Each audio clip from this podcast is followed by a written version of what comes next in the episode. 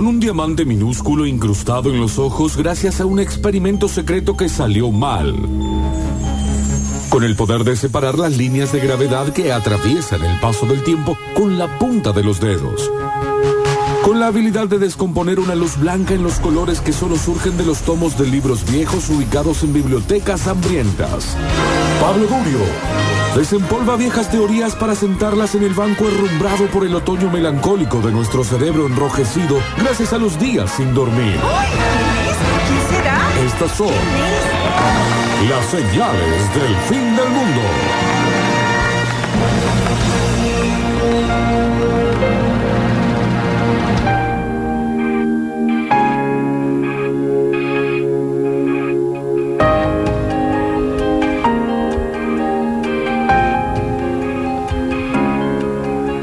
Recién en, en la tanda Alexis vino y me dijo, ¿cómo fue? ¿Esto va a ser profundo? Era la pregunta. Y yo dije, no, Alexis, no me parece tan profundo. Pero después le conté que iba a ser. Y el Octa dice, sí, va a ser profundo. Sí. Es un final y ya. Sí, sí. Eh, lo que voy a hablar es algo que me parece muy divertido, muy interesante. Eh, la semana pasada o la anterior fui al Museo Histórico de la, de la Universidad, que está mm, en el antiguo rectorado, ahí en el Montserrat, etcétera. Eh, porque ahí trabaja uno, exacto, uno de mis amigos. Eh, y Lucas, que es mi amigo, eh, me llevó a una muestra nueva que hicieron hace poco, no sé si sigue estando o no, que es una pavada muy pequeña, pero son un montón de libros eh, antiguos que como pertenecían a los alumnos, muchos de ellos tienen o dibujitos, o, o escritos, o poemitas, o bardeos a otros alumnos, y que alguien que conoce el tema se tomó el trabajo de tratar de explicar quiénes eran esos alumnos, de qué momento histórico de la biblioteca de la universidad fueron esos alumnos, esos dibujitos y esas pinturas. Muchas son de el paso de la universidad de manos de los jesuitas a los franciscanos. Entonces hay, por ejemplo, a modo de burla, un montón de eh, profesores que eran monjes franciscanos con el corte de los franciscanos. Hay, un hay, un- hay de tapas de libros que tienen un montón de profesores dibujados como caricaturas. Hay Con algunos el que- corte de pelo. con el corte de pelo. Entonces así se identifica que es de ese momento histórico. Claro. Eh, hay otros, por ejemplo, que están censurados, porque andás a ver qué decía el dibujito, entonces en lugar de estar en la caricatura hay una mancha de tinta negra. Así un par de libros que, que resulta bastante simpático.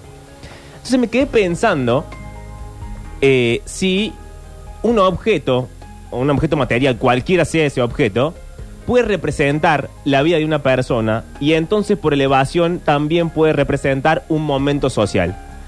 Y ahí me encontré con un buen hombre, un buen hombre que se llama Hoskins, que dice que eh, la capacidad de una persona de actuar como sujeto social está dada por su relación con el mundo material y en particular con algunos objetos que los representan. Entonces acá los objetos serían parte del pasado, pero también parte del presente.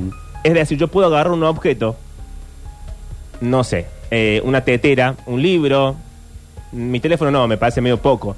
Eh, un- una medallita, algo que me regaló mi novio, mi novia, quien sea, y esconder ahí parte de mi vida. Y claro, si yo puedo esconder mi vida en un objeto, significa que alguien puede ir y sacar mi vida de ese objeto. Mucha de la mm, teoría de museo está construida así.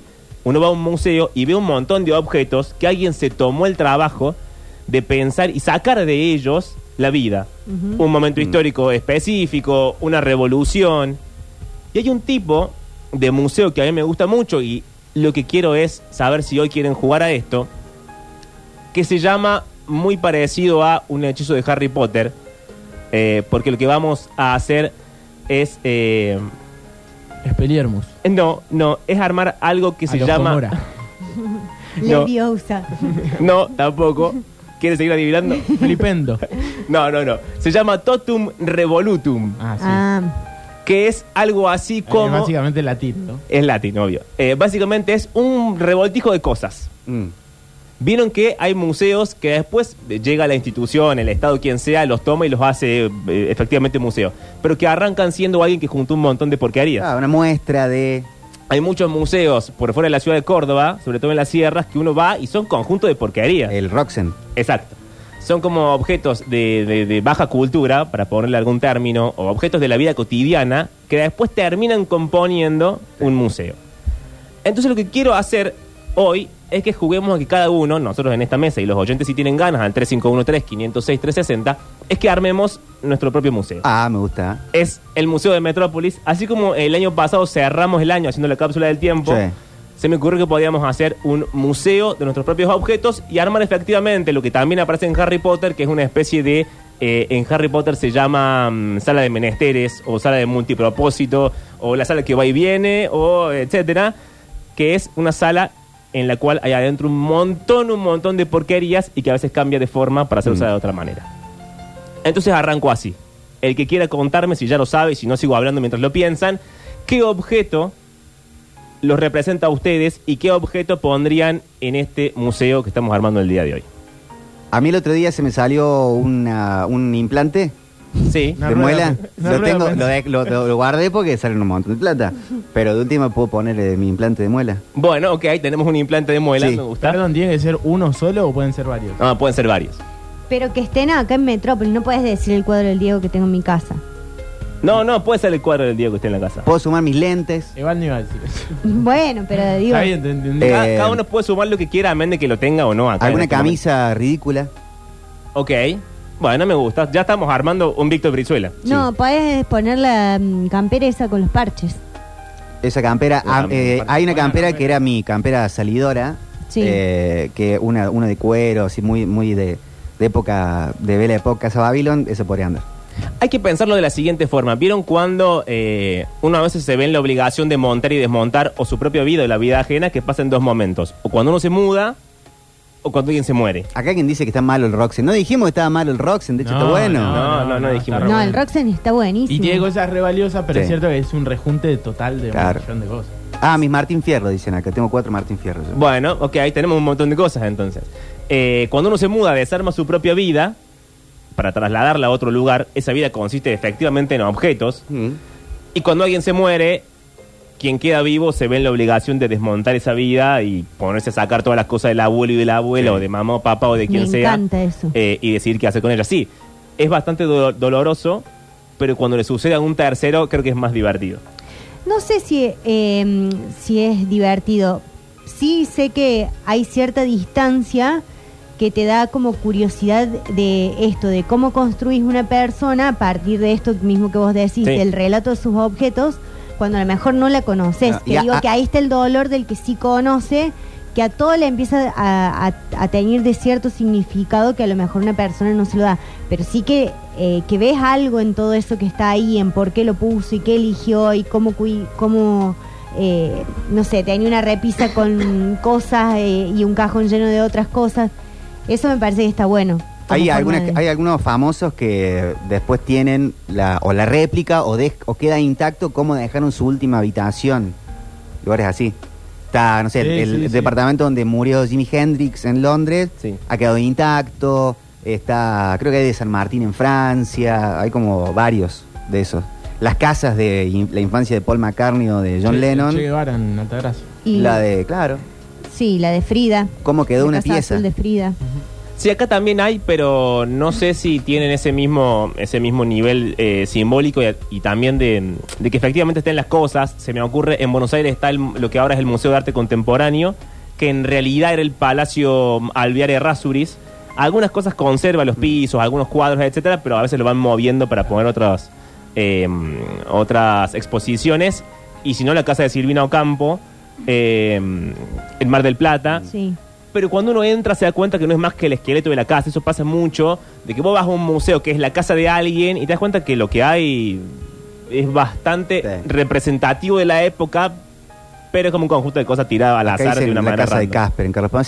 Estamos haciendo un bloque serio. Pero bueno, eh, quería eso, saber qué objeto creen que los representa para poner en un museo. Porque además, eh, la teoría efectiva de los museos habla de eh, eh, mu- objetos eh, bibliográficos eh, o, o reliquias biográficas, mejor todavía, que son objetos que al mismo tiempo sirven para dar un contexto. Es decir, yo soy una persona en un momento histórico específico. Claro. Ah, esos son lindos. Y después estaba pensando, siguiendo, tirando ese mismo, del hilo de ese mismo pensamiento, en que cada vez menos nos movemos en el mundo de los objetos, en el mundo material y mucho más en el mundo virtual. Entonces yo no sé Mm. Cuando nosotros nos muramos, que tenemos entre 20 y algo y 40, eh, si vamos a dejar tantas cosas de nuestra vida, cosas efectivas, cosas materiales, Hoy capaz que sean representativas. dejas teléfonos viejos. Que vos podés traspasarle un montón de cosas Sí. en una nube, pero algo siempre queda en un teléfono. que No hace falta que sea un teléfono de hace, no sé, 20 años, Ujú. pero un teléfono de hace 5, 6, 7, 10, capaz lo conectas, funciona y ves fotos, cosas, WhatsApps, eh, o yo no- nunca he chequeado mi casilla de mensajes. Claro, de y vos. ahí yo creo que debo tener mensajes de, no sé, de mi abuelo. Yo tengo esta misma línea del 2007. Ujú. Debo tener mensajes de mi abuelo buscándome por algún lado, de mi viejo puteándome o, o diciéndome alguna cuestión, pero no. que- No, creo pero- que quedan en los aparatos. Claro, el drama es que no dejan de ser cosas virtuales. O sea, habría que buscar la forma de, no sé, hackear tu teléfono, encontrar las cosas. no ver- pudieron con el imagínate. Exacto. Eh, y que antes no era así. Por ejemplo, cuando se murió mi abuelo, había un cuarto lleno de porquería. Yo entré a vaciarlo hace poco. eh, y había hasta fotos de gente Mm. que yo no tengo idea ni quiénes son. Y muchas cosas, muchas cosas sin valor, por tazas rotas, todas huevadas. Sí. Pero que efectivamente en algún momento eran la vida de alguien. Yo de mi abuelo encontré hace poco una agenda en donde él anotaba eh, ideas para la radio, para esta radio. Claro. eh, eh, alternativas de nombres, una especie como de objetivo general, anotaciones de programas potenciales que se podrían hacer, cosas así que estuvo muy bueno. Claro, y ahí, ahí es mucho más específica la unión, identidad de tu abuelo con el objeto. Y con puño y letra. Exacto. Otra cosa que tampoco hacemos nosotros, digamos. Cada vez estamos como separándonos más y más de, de- de ese mundo. No sé si el mundo analógico no sé si está bien o está mal, no sé si hacer un juicio de valor o no. Pero efectivamente está sucediendo. María, vos tenés tu objeto. Eh, que formaría parte del Museo Metropolitano, una coquita. Che, ¿Ok? Porque sí, porque es como, como mm, ya como una cosa media ritual. ¿llena o, o tomada? No, te- Ojalá que eh, llena, porque tomada me parece triste. Llena, eh, sí, llena. Pero no tiene el ADN, entonces. Si, si es tomada, A medio más adelante tomada, la podemos claro. clonar. Para mí es media tomar y acá pintada como vieja vinguera con Ahí el está. labial Eso. para que sepan que es mía. Pero saliendo de la cuestión día a día del programa, si Mariel Soria fuese un objeto, ¿qué objeto serías? Ese es el objeto que quiero poner en el museo. Ah, eh, un par de zapatos, ¿Sabes cuáles? sí. ¿Cómo son? ¿Cuáles son? Son unos negros que tienen todo el taco lleno de tachas. ¿Ok? ¿Y los tenés hace mucho? Un montón. Eh, los tengo desde, por lo menos desde el... hace como 10 años. O sea, ¿Y ya. ¿Por qué esos zapatos y no otros? Porque esos zapatos, cada vez que los uso, siento que es como parte de mi personalidad. Como que a- alguien me ve con esos zapatos y dicen, esos zapatos son tuyos. Y me pasó con esos zapatos que cuando yo empecé a hacer stand-up, que fue como una cosa media difícil porque era toda la época de- donde se hacía stand-up eh, hablando de Arjona y todas esas Sí, cosas. Sí. Y era como que, claro, la- las mujeres que, que, era- que empezamos a ser comediantes en una Córdoba llena de comediantes varones y con un, un registro del humor bastante marcado, eh, era todo el humor era medio rosa. ¿Qué tienen las mujeres en la cartera? Ay, me vino la menstruación, no sé qué cosa y qué sé yo. Claro. Y yo de, de- de miedosa empecé quizás como por ese lado, hasta que un día eh, eh, también es como que empecé a hacer un show en un momento y un día me, me vestí así como me gusta vestirme a mí y esos zapatos eran parte y una amiga eh, o una chica que conocía sacó una foto de los zapatos. Y es como que para mí fue como un símbolo así de, no tengo ganas de hablar del forro de Arjona, tengo ganas de hablar de otras cosas y Claro. como empezar a, a- a, mm, marcar otra línea del humor donde un, un grupo de, eh, de comediantes y comediantes nos habíamos juntado y armamos otra cosa totalmente distinta. Entonces para mí eso era como una pisada fuerte, que de hecho tiene unas tachas que si le pegas una patada a alguien... eh, Le Ah. haces un daño. le haces un daño fuerte. Eh, pero más allá del daño, digo, me parecen muy hermosos y siento que tienen mucha personalidad. Y me gustan mucho los zapatos. Lo que estamos haciendo entonces es esto mismo. Agarrar un objeto estrictamente cotidiano, mundano, efímero y elevarlo a la categoría de objeto artístico para componer un museo. Octavio, vos tenés el tuyo. Eh, Uno, uno que defina todo no tengo. Me cuesta... Eh, Varios, muchos, algunos. Nah, varios no, eh, un par. Po- Pondría una pelota, porque cuando desde de pibito siempre. De hecho, en mi casa tengo una pelota y eh, hago jueguitos adentro de mi casa. Ahora que soy grande. que mi mamá no me reta. Puedo pegarle a la pared todo lo que quiero. Sí, sí, sí. Eh, así que eso seguro. Y sería una Roteiro que me regaló mi vieja en el 2005. Que me acuerdo que costó 65 pesos. Pero que en ese momento 65 pesos era un montón. Eh, y me acuerdo que no la pateaba. La pateaba en medias para no hacerle marcas. Eh, así que sería esa Roteiro. Después un piano, probablemente. Una guitarra. Y un... Quizá la moto. ¿La motito? Quizá la moto en el museo, si hay un museo para recorrer, tiene que estar. Me acompañó desde los 17 años esa moto. Está bien, Era muy chico. Hace un montón. Sí, sí, el último año de secundaria compré la moto. Si llega mensaje, Víctor, inter- interrumpime. Sí, sí, sí, sí, hay Eh, varios.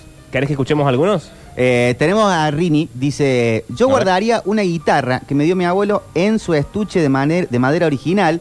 Nunca aprendí a tocar, pero es muy valioso y guardaría un papel también con la letra de la canción Kilómetros de los Caligaris, que hoy en día, después de tanto sacrificio, estoy donde quiero.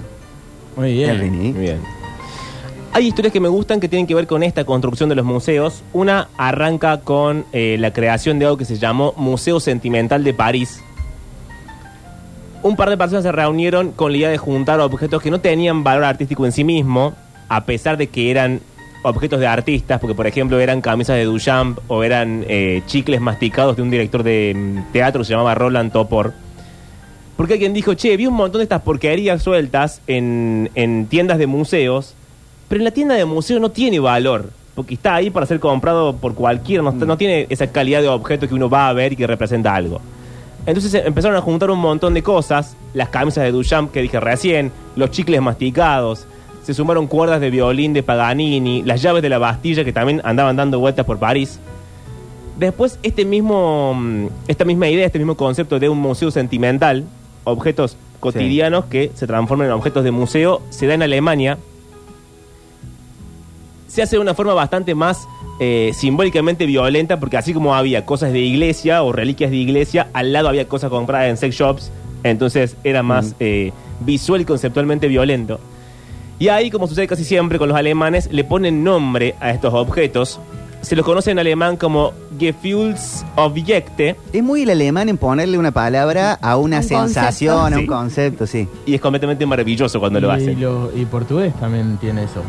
Los portugueses, los japoneses. Claro. Los japoneses también. Tienen palabras ahí muy medio únicas. Y esta palabra alemana significa sen- eh, literalmente objetos sentimentales, pero claro, acá el truco del idioma. En Francia significa como algo así como objetos de los sentidos o Mm. objetos de las El emociones. francés también te, Y es una sola te palabra. inventa también. palabras. En alemán es una sola, en francés no, son dos.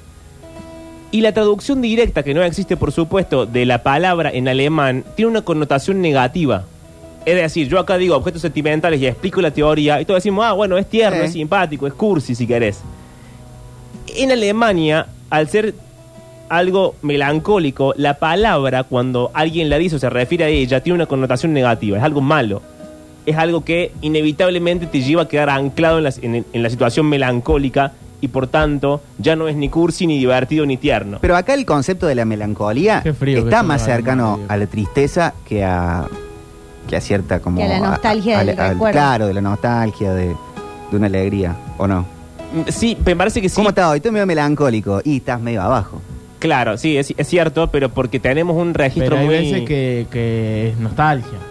Y Más, y también en, en eso que decís vos, en- sobre todo en algunos objetos. Algunos objetos te producen nostalgia. Pero la nostalgia muchas veces te puede ser, puede ser linda. Decir, uy, escuché esa canción, Es qué linda. Yo nostalgia. creo que es linda, es como un. Es una forma Pero de. la de nostalgia re- de escuchar su risa loca y sentir junto a mi boca como un fuego su respiración, el tipo ahí está triste. Es que el- el- la- es ambigua la nostalgia en cierto punto, porque es recordar algo lindo, pero algo que ya no tenés. Por eso lo. eh, Claro, que es lo que, lo que los... Es como una en buena portugués se dice saudade, Claro. Que es esa sensación de nostalgia, pero que no te da tristeza, sino Sí. que te da como esas ganas de, de estar ahí. Sí, o la felicidad de que lo viviste, capaz. Claro. En, eh, yo conté varias veces que en Los Ángeles fue un museo de los corazones rotos. Sí. que ponían cartas, se terminaba una relación, entonces llevaba el hombre, la mujer o el que sea, llevaba todas las cartas que se escribió, Uh, menos mal que no vivo cerca. había vestidos de novia, eh, moñitos de novio, todos llevando teléfonos, Una, habita- museo. una habitación Mariel. todo eso. Bueno, sería eso mismo, ¿no? Ah, Eh, bueno. Agarrar cosas que representan a alguien. Pero no se porque- le puede vender a nadie, como que van al museo. Eh, No, no se le puedes vender a nadie. Son cosas que no tienen valor como cualquier cosa separada. Yo tengo una cámara de fotos en mi casa, no se tiene tanto valor como si tengo una colección de cámaras de fotos en mi Y casa. aunque sea de gente que ha tenido cierta importancia, pasa en muchos programas de, de las casas de empeño, estos de, de Las Vegas y tal, que por ahí es algo que fue de, no sé, Dickens, pero dice, no, esto no tiene un valor para comprártelo, capaz le interesa a un museo. Como que los llevan en Claro. esa categoría de... Claro. Capaz llevarlo a un museo le puede interesar. Sí. Eh, y respecto a lo anterior, lo de la melancolía, lo voy a maldecir porque no me lo sé tanto de memoria. Si alguien lo conoce mejor que yo, me corrige. Pero me parece que nuestro, re- nuestro registro de la melancolía, del duelo y de la nostalgia viene mucho de Freud, porque somos como muy eh, psicoanalíticos. Para Freud, la melancolía es algo malo, pero porque la melancolía te obliga a quedar anclado en el pasado. Mm. Entonces, es como que vos vivís atrapado entre fantasmas constantemente. Hay personas en la vida cotidiana que al no poder salir de una situación, una relación o lo que fuera que terminó, viven rodeadas de esos fantasmas. Se suben al colectivo y no ocupan un asiento, ocupan siete porque vienen con los siete exnovios que son fantasmas. Claro. Y, y- y lo peor de todo, de la melancolía, es cuando vos empezás a leer el mundo a través de esos siete fantasmas. Quedaste atado ahí. Entonces, porque te fue mal con tres personas, para vos todos los tipos son iguales. Mm. Porque te fue mal con tres personas, para vos todas las minas son iguales. Eso es haber quedado estancado en la nostalgia. Sí, o en una época, no sé, viajaste o lograste tal cosa y después quedaste anclado a, a Claro. otro momento, ¿no? Que puede ser económico, social. Sí. Por eso para nosotros y para Freud la melancolía es algo malo porque se supone que en el duelo normal uno cierra la cuestión y sigue adelante con su vida. Que te pueda dar nostalgia de última. Exacto. Acá hay varios mensajes. ¿eh? Ver. Dicen, yo guardaría una de mis bicicletas. Todavía tengo la primera que armé cuando regresé al ciclismo. Dice Carlos. Está el perro rueda, mi amigo. Dice, en una sala de ensayo puedes saltar la nostalgia al tocar una canción que hace mucho no tocabas y a la vez es toda alegría. Claro. Claro, te juntás con amigos a tocar una canción que no- capaz no tocás hace 20 años. Y dices, ah, pero a la vez estás ahí en esa. Sí, sí. Es que la música, eh, el arte en general, es un apoyo emocional al, o, o una influencia, una inspiración a la nostalgia todo el tiempo. Mm.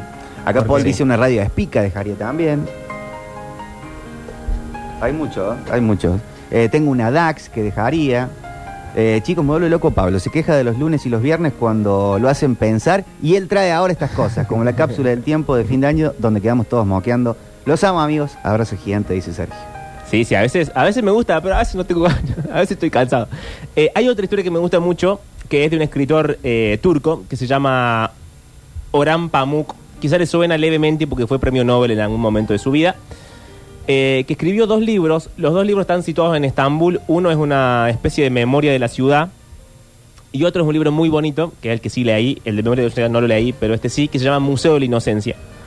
En el primero, Memorias de la Ciudad, él cuenta algo muy interesante que es eh, que en la casa de la gente adinerada en Estambul, él empieza a notar que no están armadas para que uno se sienta cómodo. Mm. Porque no son efectivamente casas con el diseño y los muebles y la manera de vivir de Estambul, sino que en realidad son como museos muertos de Occidente.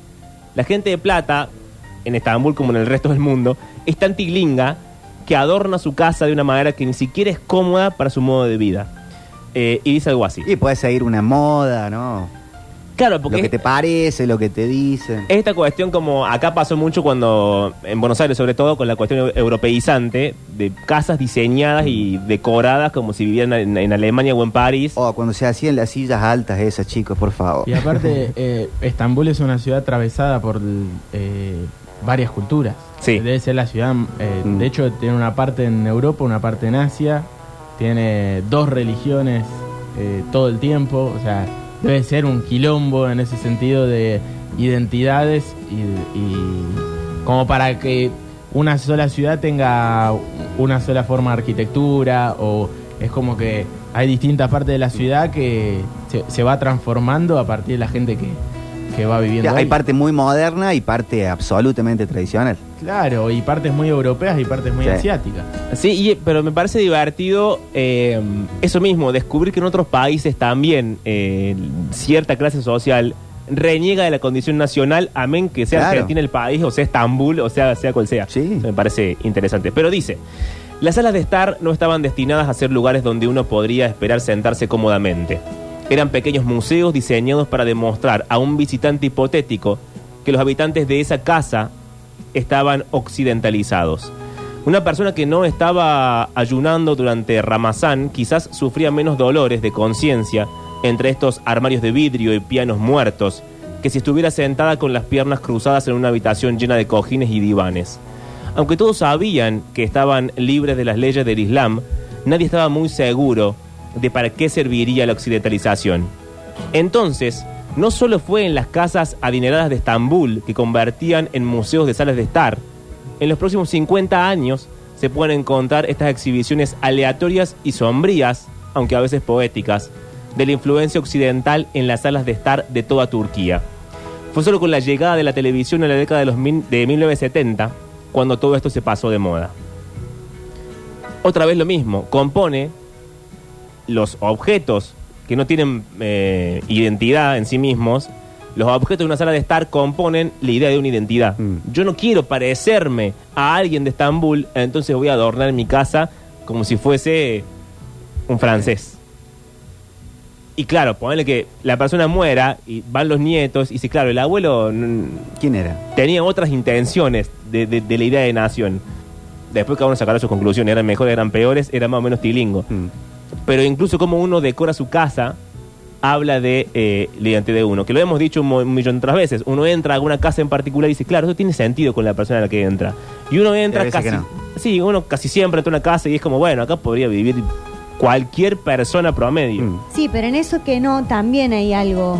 Que es lo mismo que pasa con la gente que dice, ah, yo no le doy bola a lo que uso y a la ropa que me pongo. Es como, hay, hay una forma de expresarse también ahí. Y cuando entras a veces a casas de gente grande, abuelos, abuelas, que hay, suele haber eh, adornitos chiquititos, Sí. o puede haber un aparador que tiene tazas que nadie usa, Sí, porque el muy viejo del fondo. Y es muy del argentino eso, tener el aparador lleno de, de cositas Sí. chiquititas. Porque el viejo es muy de la porquería también. El viejo es muy junta, junta porquería. Esas bolitas que da buen recuerdo de Villa sí. Gesell. Sí, sí, sí.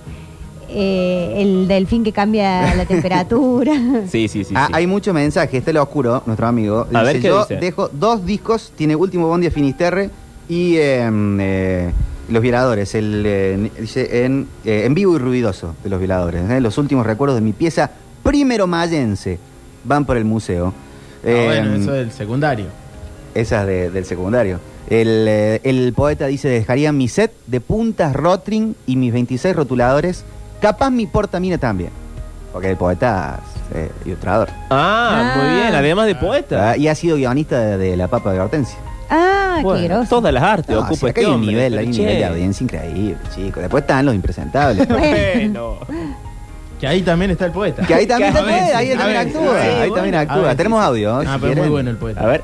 Hola metropolitanos, ¿cómo andan? Bueno, esa nostalgia a mí me pasó con un tío, un hombre mayor, un hombre muy grande que había viajado, que tuvo la oportunidad en el pasado de, eh, de viajar, viajó tres, cuatro veces a Europa, se hizo amigo de unos franceses y él se quedó, se quedó en Francia, se quedó allá y todo lo que era Europa era mejor que acá y que los europeos esto, que los europeos lo otro y estuvo, vivió toda su vida, creo que 50, 60 años de su vida disconforme con vivir en Argentina por la nostalgia de ese recuerdo de esos viajes que había tenido a Europa y rompió la bola con eso de toda su vida. Lo que hablábamos hace un rato, esta, Sí. esta cuestión de, de que sucedió en Estambul que cuenta eh, el premio Nobel Oram eh, Pamuk. ¿Tenemos más mensajes? Eh, sí, sí, sí. Eh, Alexis dice, quiero saber qué pondría Pablo en su museo. Bueno, dará tiempo. Eh, dicen que uno Y tiene Alexis melancolía por momentos pasados, porque los cree mejores. Pero siempre somos infelices. Dice paciente que está muy arriba. Y la melancolía no va a ser del futuro. Me gusta, me gusta este nivel de felicidad para el viernes. Está bien. Y después Alexis- estaba el concepto que lo, lo habían dicho bastante con eh, Octi y Pablo, de nostalgia por cosas que no viviste.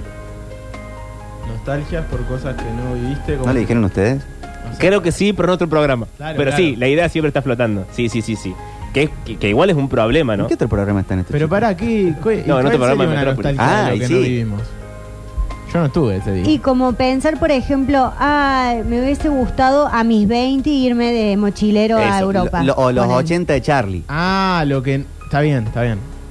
No lo vimos, pero así. Que Eso mucha claro. gente adulta por ahí y la, lo quiere espejar en otras otras personas, ¿no? No, Lo o que bueno, no no sé, hicieron lo quieren que lo hagan los hijos, capaz. Nosotros podemos tener nostalgia de eh, el momento de los Beatles musical. Y fue en los 60.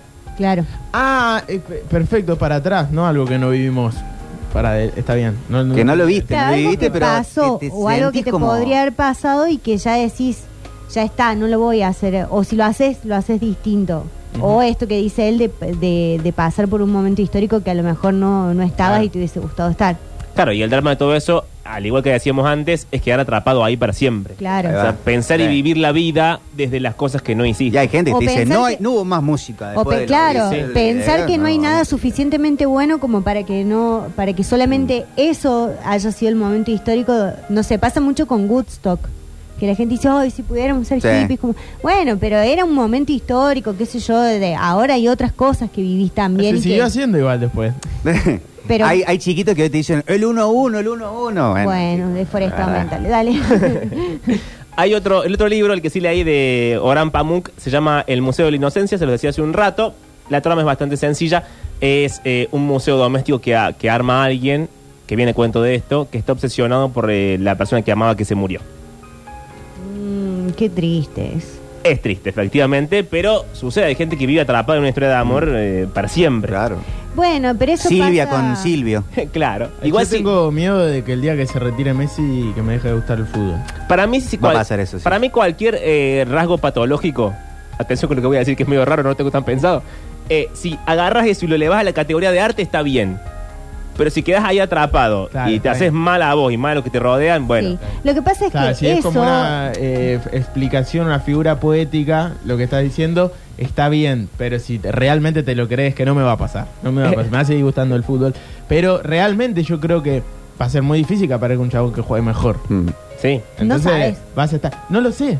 ¿Qué le pasó al de gente que vio Diego? Claro. Y después apareció un Messi. Y con Pelé y Diego. No, ah. pero además pienso en esto de que decís como de la cosa media patológica, que a veces uno en un determinado momento le da cierto significado a cualquier pavada. Por ejemplo, no sé, eh, te conoces con alguien, sentís que te estás enamorando y todo lo que pasa alrededor. Sí. No sé, en la colilla del cigarrillo que quedó el vaso que tomaron, eh, la- Mm. no sé, cualquier estupidez pasa a tener un significado. Que a lo mejor después pasa un tiempo y estés o no estés con esa persona, deja de tener ese significado de decir, ah, ¿qué es esta porquería? Y la tirás. Sí. Que suele pasar mucho con las madres y padres que tiran los recuerdos de los chicos, no porque les dejen de importar Claro. sus hijos, sino mamá. porque es una porquería de guardar un collar de fideos. Es la realidad. dámelo, dámelo. ¿Para qué lo ¿Para qué lo querés? querés? Me regaló todos los muñecos, Mariel, toda la colección de los He-Man y la Academia de Policía. Acordate que la. Adriana regaló el panda, así que vamos a juntar con tu madre Sí. a que se arrepientan de lo que hicieron. Una novia del secundario, Uh, cuando terminó nuestra relación, sí. Me regaló toda una especie como de diario, un- como un sector del diario íntimo de todo lo que había escrito sobre nosotros. Eso me estado, uno, ahora hemos estado, no sé, ¿Y lo tenés? tres, cuatro meses, lo tengo. Uh, y tiene maravilloso. el, el, eh, el envoltorio de un bonobón que me regalaste, las entradas Ay, del Super Park en la que fuimos. Es hermoso. Te- te- guárdalo bien. Bueno, Tenés que cortarlo. Emanuel, está bien, pero aparte No, ya no pasaron un montón de años, te estamos diciendo que vuelvas con la chica. Estoy casado, María. Ya sé. Bueno, ¿Qué querés pero estoy No, no. No, se sacó el anillo el anillo. No, así como hizo ese gesto lindo, me ha hecho cosas feas. Ya sé, Bueno. pero digo que uno después, Sí. eh, con perspectiva y pasado tantos años, ¿cuántos años tenían si eran adolescentes? 18, 17. Bueno, ya pasó un montón Menos, de capaz. años. Ya acordate del diario, olvídate de. de- de- Ah, es verdad. Hay veces que, hay veces que, no sé, la otra vez estaba revisando cosas en una mesa de luz que está en lo de mis viejos y vi Sí. y, y leí un poco y es como, ah, mira, qué copado. Ah, lo tenés tirado en otro lado, guárdalo bien. No, está en Ah, la lo mesa tiene en la casa de los la padres. casa de mis padres en una mesa de luz. ¿Y ¿Dónde Bueno. que lo pongan? Que lo, que lo, que lo- que lo encuadre y lo ponga en mi casa. Esa sería una buena idea. No sé si le gustaría a tu esposa, pero. Capaz que sí, le parece tierno. Si es- estamos hablando de una chica de 17 años. y No le va a de parecer 18. tierno. Bueno, Bueno. bueno, entonces no lo hagamos. Eh, la cuestión, no sé qué pondría yo en. No sé qué objeto me parece representativo de mí. Pero sí cada vez me obsesiona más la idea de que el lugar en donde vivo tenga todas las mañas de la persona que soy. De manera tal de morirme y que ese lugar tenga sentido y tenga como... ¿Vieron? Eh, um, no, no sé si lo vieron, pero pasa mucho en las ficciones casi de superhéroe, pero a veces no tanto, que se muere como el líder, el, el- el viejo, el de la silla de ruedas, quien sea. Y no solamente se muere y deja toda la casa para su ejército de mutantes, sino que encima deja como atrapados un montón de misterios que están entre Sí. medio de los libros y de las cosas, que no es más que la identidad del viejo eh, explotada en 25 mil pedazos y cada pedazo se va a dividir a un objeto de la casa. Bueno, esa idea de refugio, esa identidad me gusta y me obsesiona. Claro que hace falta plata para lo que yo quiero. No, pero... le hace falta que a alguien le importe que todo lo que vos tengas ahí. No, a mí no me interesa el, el devenir. Entonces, directamente prendemos fuego a la casa y chao. Bueno, ¿Qué prendela guardás fuego. tantas cosas? Bueno, prendela a fuego si querés. Pero me obsesiona eso, construir una casa que sea efectivamente todas mis obsesiones. Claro. Y eso es lo que tiene de lindo.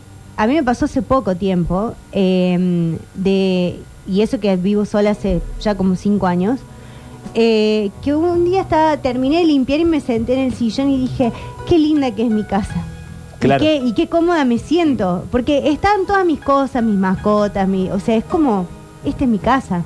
Y, y llegar a ese punto, no mucha gente se siente así. eh, no sé, hace poco hablaba con una persona que me decía, yo no quiero llegar a mi casa porque es un cubo blanco horrible que me siento Mm. atrapado.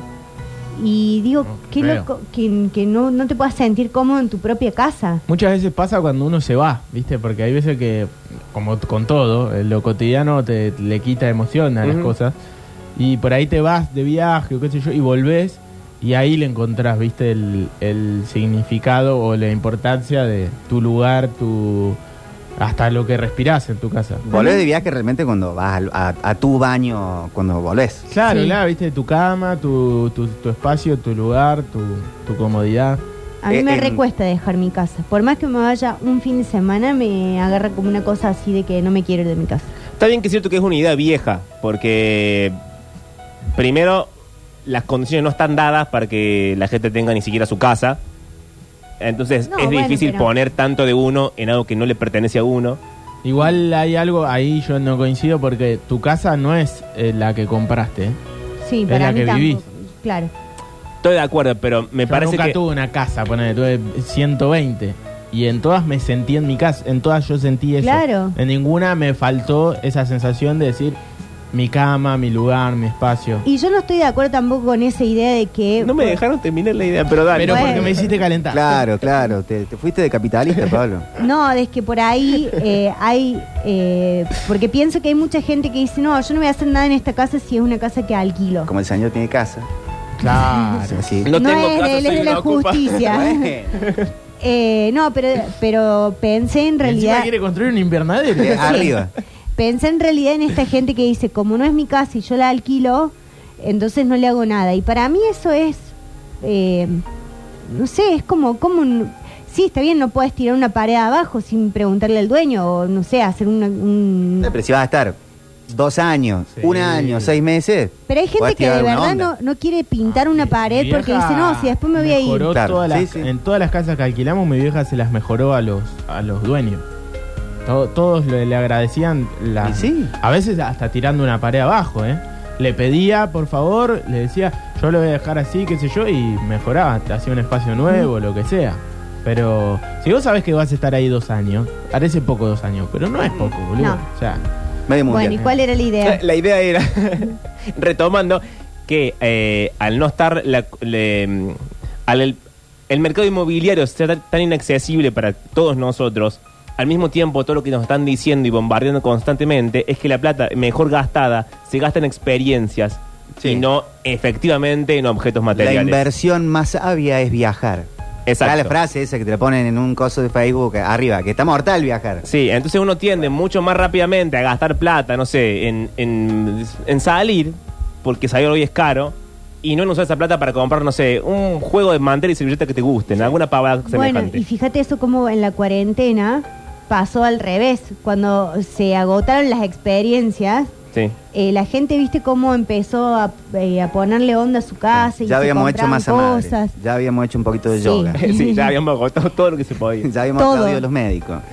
Pero bueno, tenemos más mensajes porque si Sí. no, tengo que cerrar. Sí, sí. Eh, Violeta El Color en Twitch. Dice, ay Mariel, a mí me repasa de ver mi casa linda, limpia y decorada y de sentir una cosa hermosa en relación al espacio. El, tenemos audio. Hola. Bueno, acá habla uno de los oyentes impresentables. Yo no tengo ningún talento como ese de la Rotring, qué sé yo. Pero bueno, los que somos fanáticos del tenis nos pasó con Federer. O sea, Federer dejó de jugar el tenis. Es como yo, sinceramente, dejé de ver tenis. O sea, engancho por ahí un partido en cuando y es como que el tenis dejó de ser tenis después que se retiró Federer. Y bueno, después les pregunto qué pasó con el programa de ayer que escuché un rato y después no se pudo seguir escuchando. ¿Se cortó la luz? Se cortó la luz, claro, dos veces. Eh, dicen, Adrián, todos volvemos al lugar donde fuimos felices, pero nadie se baña en el mismo río dos veces. Y a caballo regalado, pájaros volan. Bueno, Se, se fue Sí, confundiendo Muy profundo. Acá dicen, me pasa mucho con los ex combatientes de Malvinas. Yo no estuve ni lo viví, pero me generan mucha nostalgia. Está bien, Empatía sentido, también. sí. O sea, no, no, no, no sé si es nostalgia la palabra. Pero por ahí si te pones a leer, buscas todas las notas. Sí, pero nostalgia. para mí genera más angustia que Claro, otra cosa. Empatía, tristeza. A mi papá le pasó en un momento con los de Viven, Sí. de ponerse a leer todo, un libro, una película. Y bueno, No soy ni uruguayo ni te gusta el rugby, Pará, ¿qué ni, tiene ni, que ni- ver? ni comes tanta carne. Che. Che. Perdón, puede ser. adelante. Eh, voy a cerrar el bloque.